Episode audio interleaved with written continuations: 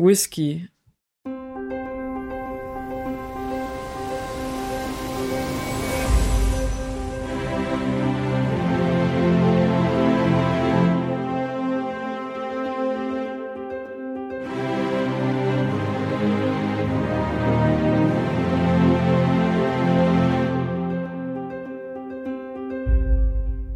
Whisky also. 100 Jahre alter Whisky.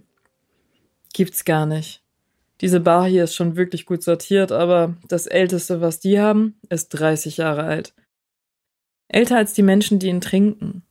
Zu der Zeit, als dieser Whisky gebrannt wurde, waren zum Teil noch nicht einmal deren Eltern geschlechtsreif. Ich sitze auf einer ledergepolsterten Bank, die hufeisenförmig einen Tisch aus dunklem Holz einfasst. Drei dieser Ensembles bilden die eine Seite des Raums. Hinter meinem Kopf auf der Rückenlehne steht ein senkrechtes Gitter aus Holzstreifen. Wie für Weinranken. Aber das Licht hier ist viel zu dunkel für Wein. Die Decke ist so niedrig, dass die meisten Gäste im Stehen daran fassen könnten, wenn sie wollten. Die Personage dieses Raums hält sich von meinem Sitzplatz unbewusst fern, wie üblich. Man knubbelt sich vorne an der Bar, kostet es aus, sich beraten zu lassen, beziehungsweise schickert mit dem Barpersonal.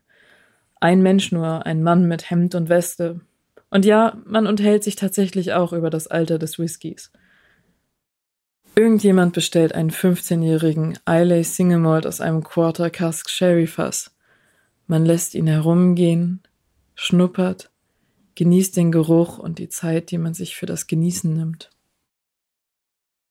Wenn du hier wärst, würde ich dich fragen, warum die Menschen so eine Faszination haben für Dinge, die schon vorbei sind so wie das Brauen dieses Whiskys oder den Bau der Pyramiden, den letzten Krieg oder die Dinosaurier. Nein, vielleicht sind diese Dinge auch nicht interessant, weil sie vergangen sind, sondern weil sie so groß waren. Vielleicht haltet ihr euch daran fest, so wie Schiffe verteut werden an, naja, wie an größeren Schiffen. Wenn das andere Schiff groß genug ist, kommt es einem vielleicht so vor, als wäre es fest. Wenn du hier wärst, hättest du mich bestimmt schon irgendwann unterbrochen und meine Gedanken in eine andere Richtung gestupst. In eine, die ich nicht hatte kommen sehen. Ich glaube nicht, dass wir uns heute noch sehen werden. Vielleicht sehen wir uns auch wirklich erst wieder, wenn du stirbst. Aber trotzdem sitze ich hier gerade gerne. Ich sammle Dinge, die ich dir erzählen könnte, wenn wir uns einmal doch sehen. Obwohl wir dann bestimmt über ganz andere Dinge reden würden. Über Themen, die ich mir alleine nicht ausdenken kann. Meine Pause ist diesmal wirklich lang. Viele Tage. An einem Abend dann kommst du aber tatsächlich rein. Unter den Leuten, die sich an der Bar knubbeln, stehst du. Du bist schön angezogen und nervös. Die Herde, mit der du reingekommen bist, drei, vier Leute, geben dir Tequila aus, um dich abzulenken. Sie wollen auch eine Runde Mexikaner bestellen, aber der Barmann sagt, sowas habe er leider nicht. Schließlich kommt noch ein weiterer Mensch herein die Person, um die es hier geht, anscheinend. Ich habe vorher schon gedacht, dass du mich in deiner heutigen Stimmung möglicherweise einfach nicht sehen kannst, so wie all die anderen auch. Jetzt bin ich sicher. Du siehst nicht einmal den Tequila-Shot vor dir auf der Theke. Du stößt ihn um, er fließt dir über die Klamotte, und dein Gegenmensch, der gerade reingekommen ist, nimmt eine kleine schwarze Cocktailserviette und tupft es von dir runter. Ich geh raus. Draußen ist Samstagnacht. Samstagnacht tippt hier jemand auf die Schulter, lächelt dort jemanden zu, flüstert einer Dritten ins Ohr, dass in noch einmal 30 Minuten bestimmt auch noch eine allerletzte Bahn fährt. Du brauchst das nicht zu checken. Und so weiter, ist überall und nirgends. Ich lege Samstagnacht eine Hand auf die Schulter, er dreht sich um. Oh, sagt er, was machst du denn hier? Pause, sag ich.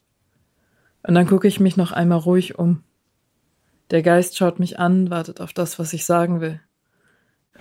Nicht lange und hinter uns kommt die Herde aus der Bar, jetzt zu fünft auf dem Weg, um irgendwo tanzen zu gehen.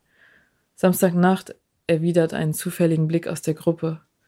Ich schaue ihnen auch hinterher. Ich sage zu dem Geist, und über mich sagen die Leute, ich sei grausam? Ach, tot, sagt er. Jetzt stellst du dich schon ein bisschen an, oder? Ich meine, wenn du Pause machst, ist doch cool. Ich kann dir da links hinter der Unterführung eine Party empfehlen, wo du bestimmt super ankommst. Du brauchst eine Erscheinung, mach mal hm, blass, schmal, bisschen knochig vielleicht. Nein, nein, nein, nicht so. Schon mit Haut. Blasse Haut halt. Ja, besser, viel besser. Und Haare? Schwarz, ein mini bisschen Farbe, so geht. Schwarze Klamotten, keine Kapuze. Enger, ja, bisschen silberner Schmuck, vielleicht ein, zwei Piercings. Tattoos sind okay, aber nicht so Maori-Style. Ja, ja, perfekt. Du siehst super aus. Jetzt geh einfach da rein und sei ganz du selbst. Ach, und noch was. Schlepp mir bloß niemanden von den Kleinen da ab heute. Du machst Pause. Die schlafen heute alle schön beieinander und die wachen auch morgen brav wieder auf. Gelesen von Kami Rüther